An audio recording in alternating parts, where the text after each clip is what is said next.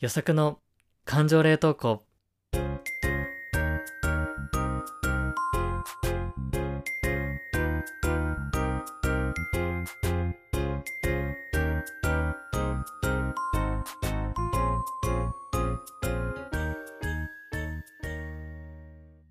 皆さんこんばんは、よさくです。この番組は社会人6年目の独身男性よさくが日常で出会う感情を言葉で残していく感情保存系ポッドキャストとなっております。荒さを取り巻く転職や恋愛など人生の分岐点と共存することを目指していきたい、そんなトークプログラムとなっております。よろしくお願いします。はい、ということで今週も週の折り返しですね。いやー、ちょっと聞いてほしいんですけども、前々回かな、アパレルの店員さんと仲良くなりたいみたいな ところで、まあ、その、この間スーツを買ったっていう話をしたじゃないですか。それで、そこの M さんという店員さんの営業トークに載せられ、まあでも、すごく褒められて気持ちよくお買い物をしましたと。で、そのスーツが、まあちょうどこう出来上がりまして、引き取りに行ったんですよ。で、ちょっとこうワクワクしながら、M さんいるかなみたいな感じでね、こう、お店に行ったわけですよ。ね、やっぱり多分今日も絶対褒めてくれるだろうから、受け取りだけでもね、ああ、みたいな、取りに来てくれたんですね、みたいな、いや、普段のお姿も素敵ですね、みたいな、絶対言ってくれると思って、いう感じで、こう、ワクワクしながら向かったわけですよ。でも、ちょっとで、こう、その日、M さん、シフト入ってなくて、いなかったんですよね。マジかーってなって、まあ仕方ねえなと思って、まあね、こう、他の店員さんに声かけようと思って、まあ、そしたら、あの、ある女性の店員さんがいて、あの、ただなんかもうね、僕に気づくまで完全にオフモードで、あの、壁に寄りかかってましたね。うん 壁に寄りかかってめっちゃ気だるそうな感じにしてて、大丈夫かなこれ話しかけてみたいな感じだったんですけどね。まあ、僕に気づいて、ああ、みたいな、お引き取りですとか、みたいな感じでね、えー、スーツを持ってきてもらって、えー、まあ、ちょっと最後の確認とか仕上がり確認してね、えー受け取ったわけですよ。まあでもなんか、ちょっと M さんがすごいさ、接客良すぎて、なんかもうこの店の人たち全員そういう感じなのかなって思っちゃったんですけど、なんかめちゃめちゃ事務的で、なんならちょっとそっけねえなぐらいの感じでね、まあ、そこまでじゃないんですけど、なんかもう本当に、あ、はい、みたいな、これですね、みたいな。まあ、本日試着してかれますか？大丈夫ですか？みたいな。はい、ありがとうございました、みたいな。ちょっと、あれみたいな。M さん期待しちゃってた分物足りねえぞ、みたいな。めちゃめちゃ省エネ積極やんけ、みたいな感じで、まあまあまあ、ちょっととぼとぼ帰ったわけですよ。ねえ、だからやっぱりこうなんだろうね、人当たりの良さじゃないですけど、まあ特にね、接客とかはね、大事だよな、なんていう風にね、当たり前のこと思っちゃいましたね。うーん。まあまあ、それは朝とよき、前の回でも話したんですけど、その M さんってすごく仕事が楽しそうだったんですよね。うん。本当にこのスーツが好きで、あなたにこれ着てほしいみたいな、私がしん、もう本当に心からお勧めしますっていう気持ちが滲み出てたんですよ。とか、まあ、スーツとどのシャツを合わせたらとても綺麗に見えるかとかっていうのを、まあまあその、ね、本人がとても組み合わせを考えることを楽しんでいたんですよね。そこがとっても僕的には響きまして、逆にそのなんか、受け取った店員さんがその壁に寄っかかってるぐらい、仕事めっちゃ面白くねえんだろうな、みたいな感じでね。わかんない。たまたま、俺は勝手に自分の中で昨日、あの、彼氏と別れたんだろうなっていうことで無理やり、あの、理由付けをしたんですけど、まあまあまあまあ、ね、やっぱりそういうのって出るじゃないですか、仕事への姿勢って。そういうのが僕は結構気にしちゃいますね。まあ気にしちゃうっていうか、仕事を楽しそうにしてる人が大好きなんですよ。うん。まあ今ね、転職して、まだちょっとこっちの職場にもね、まだそんな人脈のネットワークができてるって感じじゃないんですけど、やっぱり前の職場で尊敬できたりとか、とても好きな先輩って仕事が楽しそうな人でしたね。うん。そう。まあ、前職は金融だったので、なんだろう、商品への愛みたいな、ある人がそんなにいなかったんですよ。まあ、なんか食品とかね、食べ物好きとかさ、アパレルでね、それこそ服服好きとか、まあ、わかんないメーカーとかでも、こういうね、わかんない、じゃあ車のメーカーでも、やっぱ車ってこういうとこいいよね、みたいな、そういう商品そのものに対してすごい愛がある人っていると思うんですよ。ただまあ、金融だと、なんかね、まあ、形ないし、いや、このね、商品最高なんだよね、みたいな人って、まあ、あんまりいないわけです。あんまっていうか、まあ、ほぼ見なかったかな。うん。まあまあ、いるとは思うんですけどね。うん。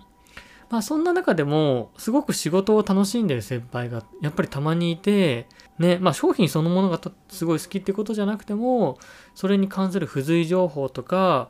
ね、金融に関する知識を勉強してみんなに教えたりとか広めたりする。それってすごく意義のあることだよねとか、ね、金融商品でお金がね、まあお客様に実際届けられたりして、それがまあ生活を豊かにするとか、なんか本当に心から思って働いてる人とかがやっぱりいて、そういう先輩にすごく憧れましたし、なんだろう、やっぱ転職した後でも、その先輩のね、なんか志というかを絶対忘れたくないなって思ったりしますね。まあまあまあ、よくあるね、言葉で有名な言葉で好きこそものの上手なれって言いますけど、まあ本当にそうだなっていうところで、そのものとか、まあ商品とかね、うん、仕事自体に愛を感じている人っていうのは、とてもその人が作るサービスとか接客とか営業とか、まあ何でも開発でも何でもそうだと思うんですけど、うん、とても質が高かったりとか人を幸せに力を秘めてるなって思いますね。まあ、ただ一方で、好きこそものの上手なれっていうことをかまあ、言葉を自分自身にこうカチッと当てはめようとした時に、僕の中では逆なんですよね。うん。逆って何かっていうと矢印の方向の問題なんですよ。好きだから得意になるっていうことではなくて、僕的には逆で得意だから好きになるっていう矢印の方が多い人間なんですよね。これわかる人いますかね？まあ、大体得意になったら好きになる人は、まあ、その一般的に多いと思うんですけど、僕的にそっちの矢印の方が強いんですよね。だから最初好きじゃなくても、やってるうちにだんだんできるようになっってくることがどんどん好きになってくっていう、そっちの逆矢印の方が圧倒的に多いですね。好きだから得意になったってよりかは、最初好きじゃないけど得意だ、得意になって好きになったとかいうのはありますね。まあ勉強とかもそうかな。まあ僕も勉強という一般的なその概念として好きっていうよりかは、知識が増えたりして、それが、その知識が人の役に立てたりだとか、ね、アウトプットして、えー、何か自分の人生の役に立ったりとか、した分野が好きになるというかね。うん。そう。で好きだから勉強始めるっていうよりかは、とりあえずなんか強制力があったりとか、たまたまのきっかけで勉強し始めた分野がどんどん好きになっていくみたいな、そっちが多いですかね。まあ仕事もそうかな。うん。大体経験とかを重ねてできるようになった業務がどんどん好きになってきますね。そういうのが多いかな。まあ僕も結構そうですね。今営業であの、なんかちょっと提案営業的なところで、パワーポイントで提案資料を作ることがすごく多いんですけど、それもそうかな。最初はなんかそういうの結構苦手ですごい嫌な人だったんですけど、なんかやりまくっていくうちにすごい好きになるというか、いろいろ資料作成って来ろうと思えば無限に来れるので、うん、そういうなんか探求心みたいのが一度芽生え始めるようなゾーンに入ってい出すと、すごく好きになりますね。どうですかね皆さんは？好きだから得意になるのか、得意だから好きになるのか。まあどっちもあると思うんですけどね。でも多分人によってどっちの方が強いっていうのはあるかなって思うんですよね。まあまあ僕は圧倒的に後者の方が多いんですよ。うん。そういう意味でね、なんかなので僕はいろんなことをに手をちょこちょこ出す方が向いてるなって思うので、いろんなことにね、チャレンジしたいなっていうふうに思っていますね。そうだなまあ文章を書くのもそうかもしれないですね。まあまだ全然できないんですけど、一生できないんですけど、まあまあまあ本当に書き始めた時よりは少しマシになったかなとかっていう感じで、もともと文章を書くことに興味があったわけでは全くないんですけど、なんかふとしたきっかけで、まあ今日記的なものを書いてるんですけど、それがだんだん生活の中に定着したりだとか、ある程度自分の頭の中にある感情たちを言語化することが、まあ少し慣れてきた時に、あ、これ好きだなっていう風になってきましたね。うん。そういうのはあるかな。まあもうね、荒さになってますけれども、それでもなんかいろんな分野とかね、にチャレンジして、うん、できることを一つずつ増やしていきたいなっていう気持ちはすごくありますね。うん。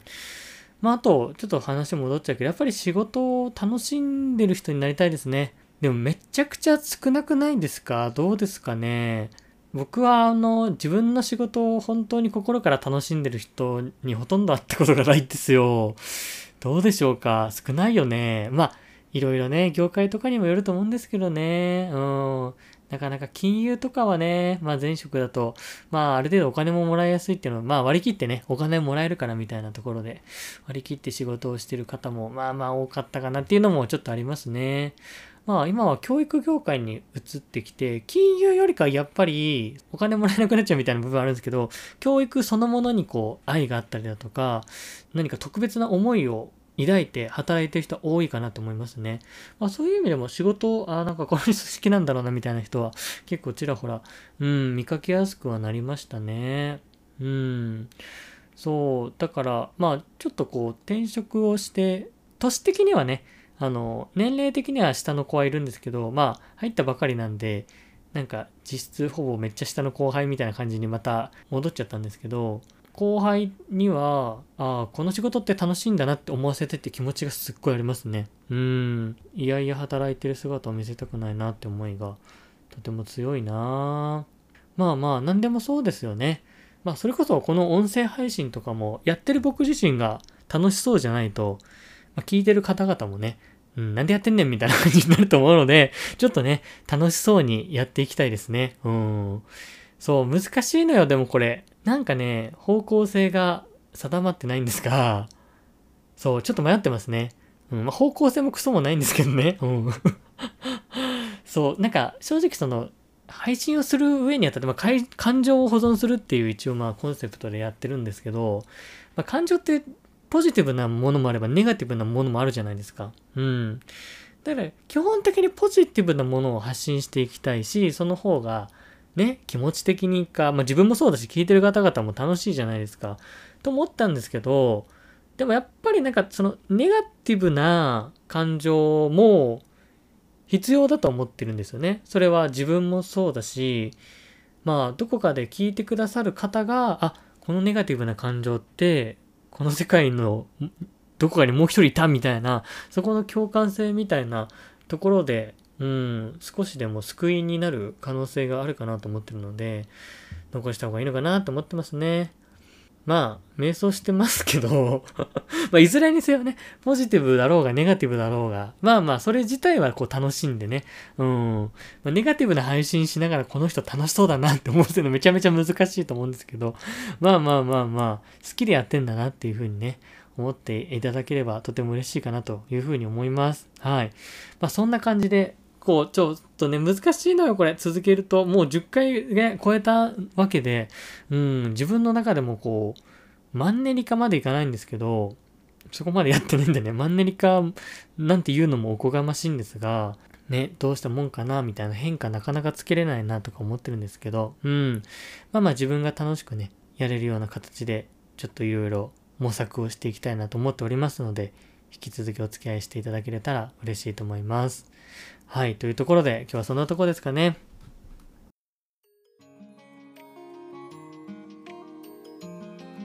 はい、今週も聞いてくださってありがとうございました。予測の感情冷凍庫ではお便り募集しております。あなたの冷凍保存しておきたい感情など何でも送ってくれたら嬉しいです。お便り先は概要欄の Google フォンからお願いします。そしてノートも、あのー、ぜひぜひフォローしていただけるとすごく嬉しいです。はい。ということで今週も聞いてくださってありがとうございました。また来週水曜お会いしましょう。バイバイ。